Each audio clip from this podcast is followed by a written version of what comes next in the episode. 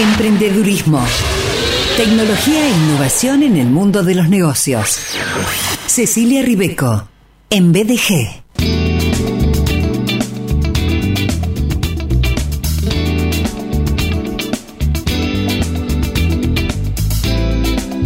Hola Ceci, ¿cómo te va? Hola, hola Sergio, ¿cómo estás? ¿Cómo está la audiencia? Espero que muy bien, espero que, que escuchen todo el programa todos los días. Bien, claro que sí, claro que sí. Aparte hoy es un día así, bien gris, un día para emprender, ¿no es cierto? Por supuesto, para emprender una fuga del mundo, Ceci. Para tomarse un, no sé, un navío sideral e irse a descubrir un planeta en donde no haya las mismas cosas que acá. Aunque seguramente en todos los planetas hay eh, sus dificultades. Eh, bueno, un, día así, como por, supuesto para, emprender, para, para eh, aquietar tal vez, si, si alguien puede, y pensar, ¿por qué no enfocarse en sus inteligencias, en su potencial? ¿Cuánto de mi potencial ya desarrollé? ¿Pensé alguna vez en mi potencial? ¿Lo tengo en transparencia? Nunca en la vida se me ocurrió pensar para qué soy útil, para qué soy apto, cuál es, en qué fluyo, en qué no fluyo. Estoy ganando la vida de acuerdo a lo que me apasiona o estoy sobrellevando la sobrecarga de trabajar de lo que no me gusta? Preguntas para hacerse en el día de hoy y siempre, y también convocarte, Ceci, eh, a vos que sos referente internacional de emprendedurismo, consultora en innovación, mentora de emprendedores, vicepresidenta de ASEA, Asociación de Emprendedores de Argentina, que también permanentemente nos invitas a reflexionar, enfocar eh, para emprender desde la abundancia y no desde la carencia. Claro que sí, Sergio, y venimos con todos los tips y seguimos con todo lo que tiene que ver con finanzas, ¿no es cierto? Por supuesto. Tan importante para que le demos forma a nuestro negocio y para que nuestro negocio sea saludable y prospere. Así que no hay excusas para no emprender en este programa. Eh, ni para ni excusas para no convocarte. Eh, después vamos a, reiterar cómo, cómo te encuentra la gente. Vayamos al tema de hoy que tiene que ver con este plan financiero para mi negocio que es indispensable contar con un plan financiero. Claro que sí, Sergio. Y siguiendo con lo que venimos trayendo al micro que tiene que ver con esto de las finanzas, con cómo organizar nuestros negocios, hay uno de los puntos importantísimos, una vez que ya separé mis finanzas personales de las del negocio, que es cómo elaboro un plan financiero. Y ese plan financiero, para quienes nos están escuchando, no es más que una guía que nos va a dar ciertas previsiones para saber cuánto tenemos que invertir, cuál es la facturación, ¿no es cierto?, que estamos proyectando tener, eh, qué impuestos tenemos que pagar, ¿no es cierto? O sea, no solamente aprender a dividir finanzas personales de las del negocio, sino también tener toda esta proyección, este plan financiero ubicado en un espacio, ¿no es cierto?, digital, obviamente, en la, medida de lo posible, en un Excel o en alguna planilla parecida, que nosotros nos dé la pauta de hacia dónde vamos, Sergio. Y este plan lo vamos a dividir en tres partes. ¿Te parece? Sí, claro. Bien. Primero vamos a elaborar, ¿no es cierto?, eh, una especie de eh, escenario para lo que va a venir para nuestro plan financiero. Es importante que nosotros conozcamos y tomemos nota acerca de cómo está el escenario. En un contexto como el nuestro, de, gran, gran volatilidad, como lo es el contexto macroeconómico en Argentina, tener en cuenta el tema de los escenarios es fundamental. Fíjense cómo afectó, por ejemplo, esto del dólar Qatar a las empresas de turismo, que tal vez proyectaban facturar X, ¿no es cierto?, o emprendimientos de turismo, que proyectaban facturar X cantidad de dinero y ante una medida, ¿no es cierto?, eh, que se veía venir, pero que no se sabía cuándo venía, esa, esa, proyección se ve afectada. O, por ejemplo, ante un evento, ¿no es cierto?, que tenga que ver con la economía internacional, como lo es la guerra, ¿no es cierto?, entre Rusia eh, y Ucrania y un montón de otras cosas que pasan, ¿no es cierto? Entonces, nosotros vamos a plantear distintos escenarios, ¿no es cierto? Un escenario, por ejemplo, como el de hoy, un escenario con una mayor devaluación, que es lo más probable, distintos escenarios para poder entender, bueno, cómo nos vamos a manejar ante eso.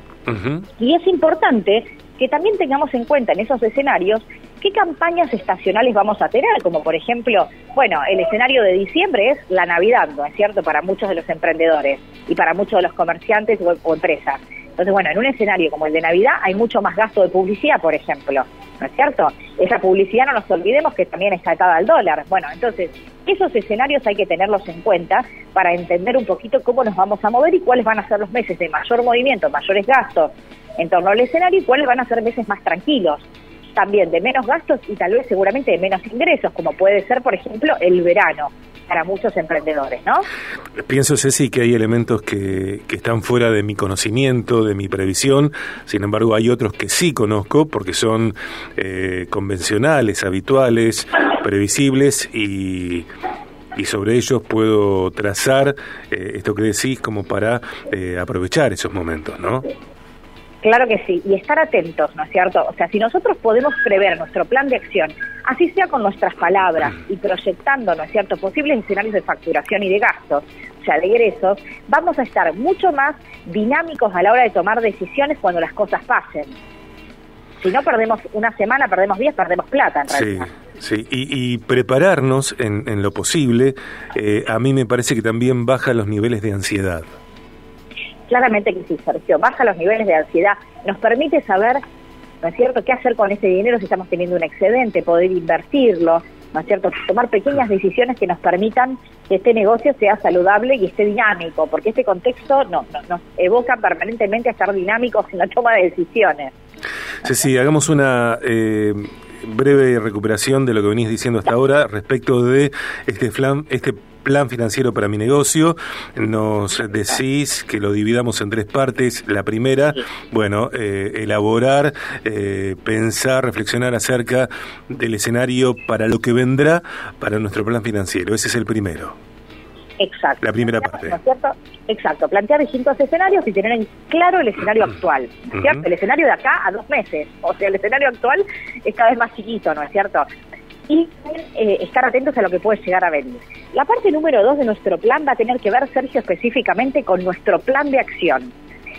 ¿Qué cosas nosotros tenemos que empezar a listar en nuestro plan de acción financiero para entender el dinero que vamos a necesitar para llevarlo a cabo? Por ejemplo, pensar en todo lo que tiene que ver con esto que decía, ¿no? Campaña. O sea, si se viene la Navidad, necesito hacer una campaña, si tengo que hacer un gasto importante de maquinaria, si tengo que ampliar el personal porque voy a ampliar, ¿no es cierto?, la producción de mis productos o de mis servicios. O sea, tener en cuenta cuál es ese plan de acción, por lo menos al menos de los próximos tres meses es importantísimo que tengamos en cuenta las acciones que vamos a realizar en los próximos tres meses al menos para entender en este escenario primario hacia dónde nos vamos a dirigir con todo aquello que tenemos que tener en cuenta para para, eh, bueno, obviamente eh, tener en cuenta estos números, ¿no es cierto? Tener en cuenta estos números nos va a permitir también saber, ¿no es cierto? Y tener en claro qué tipo de inversiones vamos a realizar, ¿no es cierto? Tal vez si tenemos un excedente podemos, no sé, pensar en un plazo fijo, en un fondo de inversión, eh, podemos comprar acciones, no lo sé. O sea, pero tener en cuenta ese plan de acción nos va a marcar también el rumbo, ¿no es cierto?, para saber también cómo invertir, ¿no es cierto?, y tener dinero líquido disponible para esas acciones. Y, y sobre todo me parece, Ceci, que, que esto es... Eh muy importante eh, si contamos con un capital acotado, porque si además de que es acotado no planificamos su aprovechamiento, eh, no lo vamos a aprovechar. Estamos en, mayor riesgo. Exacto, vamos a estar en mayor riesgo y, para quienes nos estén escuchando es importante, ¿no es cierto? En un contexto tan, tan de incertidumbre y tan volátil, es importante que también pensemos a corto plazo. Si tenemos un excedente en el negocio de 20 mil, 30 mil pesos, es interesante hoy ponerlo, por ejemplo, en un plazo fijo. Y es algo con muy bajo riesgo, digamos, que también nos permite, bueno, poner eh, ese pequeño dinero en funcionamiento para tener más capital líquido para poder eh, establecer, ¿no es cierto?, estas acciones que queremos llevar adelante, ¿no? Sí. Por ejemplo. Bien, y el tercer punto, Sergio, y el último, ¿sí? Es el de seguimiento del plan financiero. Entonces, planteé los escenarios, planteé el plan de acción, ¿no es cierto?, para estos gastos, para estas inversiones que voy a hacer. Y el tercer punto es el seguimiento de este plan de acción. Semanalmente, Sergio, la idea es que podamos consultar nuestra planilla Excel o nuestro documento o nuestro cuadernito, ¿no es cierto?, para corregir posibles desviaciones y plantear posibilidades de mejora a nuestro plan. Esta metodología que es súper sencilla de este plan financiero para nuestro emprendimiento nos va a llevar a esto que vos decías anteriormente que es súper importante, bajar la ansiedad y estar dinámicos para la toma de decisiones de manera concreta, ¿no es cierto? Semana a semana, mes por mes. Esa es un poco la idea, ¿no? Estemos a tono. Bien. Eh, y esto que, que, traes en el punto 13, sí, entiendo que también tiene que ver con la recomendación de no plantear, por ejemplo, distintos escenarios, el plan de acción y después eh, hacerlo un día y olvidarme, dejarlo de lado y, volver a verlo a los meses. No, para que también dé su resultado y sea una herramienta aprovechable y, que me eh, permita administrarme con mayor inteligencia. Bueno, tengo que estar ahí semana tras semana, incluso día por día, porque también está eh, esta acción de la que nos has hablado también de llevar un registro diario de los gastos, ¿no?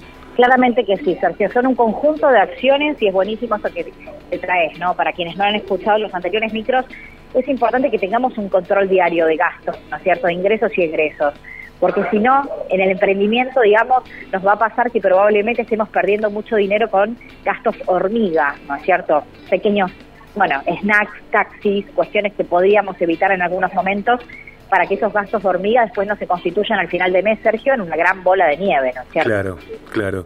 Ceci, y esto, eh, hay, hay personas que tienen fluidez, facilidad para llevar este tipo de registros, les encantan las planillas, anotar, chequear, revisar, comparar, y otras personas eh, no tenemos la misma eh, disposición ante, ante esto que es fundamental y en parte tedioso. Digo, ¿en algún momento entendés que esto se, se internaliza? Pero absolutamente, Sergio, es un hábito. Si estamos 21 días ¿sí? haciendo esto, y, la verdad es que yo les puedo asegurar y te puedo asegurar, Sergio, que utilizando el blog de notas del celular, no hace falta ser un experto del Excel, digamos, de un experto de los números o experta, sino que tener constancia en poder registrar ingresos y egresos y nos da una gimnasia y un ritmo para poder entender y controlarnos cuando estamos por hacer gastos superfluos, ¿no es cierto? Porque estamos sí, por un tiempo mirando qué entra, qué no entra y bueno, ahí entendemos también un poco la dinámica de nuestro negocio y de cómo estamos también gastando nuestro dinero a nivel personal, ¿no es cierto? Mira, hace varios, varias temporadas cuando era parte del programa Pau Almada, que es licenciada en Economía, eh, ella traía tips de administración eh, financiera hogareña. Eh, Buenísimo. Sí, muy, muy bueno. y alguna vez presentó una aplicación súper simple, sencilla, debe haber un montón, no digo que sea necesariamente esa, no me acuerdo el nombre, que, que vos la bajás y, además de Excel, ¿no? Eh, te permite anotar, eh, te compraste, no sé, tomaste un taxi, te salió mil pesos, bueno, lo anotás. Eh, te compraste un vinito rico porque esta noche, qué sé yo, bueno, lo anotás. Y, y después te asustás cuando ves la suma de los gatos hormigas, es un hormigón armado. Claro, es un ejército de hormigas. Entonces es importante ser conscientes, porque después hay muchas personas que dicen, ah, el negocio no me rinde. Y no es que el negocio no rinde, sino que estás haciendo un nivel de gastos que no se condice con tu negocio. Tal cual. Ese es el punto, ¿no? Hay que ser conscientes. Si no, hay que laburar más. o facturar más, o sea, no, no hay otra, otro cálculo.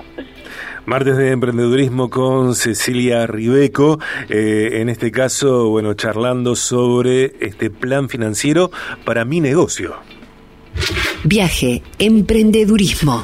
Ceci, ¿cómo te encontramos? ¿Alguien te quiere contratar? ¿Quiere un mentoreo? ¿Una capacitación? ¿Cómo, te encontramos? Bien, me encuentran en Cecilia Ribeco con B larga y doble CO en todas las redes sociales. Y bueno, ya saben que para contratarme, para consultarme y también claramente, Sergio, como decimos siempre, también para que propongan temas. Sí. Porque hay mucha gente que se engancha a proponer temas y nos encanta. Y bueno, eh, de hecho que la semana que viene vamos a estar con un tema también propuesto de, de interés, ¿no es cierto?, que ha surgido por el tema de cómo nosotros plantear nuestro propio sueldo, ¿no? que surgió bien la conversación, así que me encanta. Todo lo que propongan, bienvenido. A mí también, a mí también. Y que, bueno, la gente vaya deseando la apertura de, eh, de Ribeco School. Claramente que sí, vas a ser el primer accionista. olvídate, olvídate. No, olvídate. ser el primer accionista y el primer estudiante inscripto. Al mismo tiempo. Todo junto. Claro, todo junto. Sí, sí, beso grande, gracias. Un beso para vos y para todos. Que estén bien. Buena semana. Buena semana.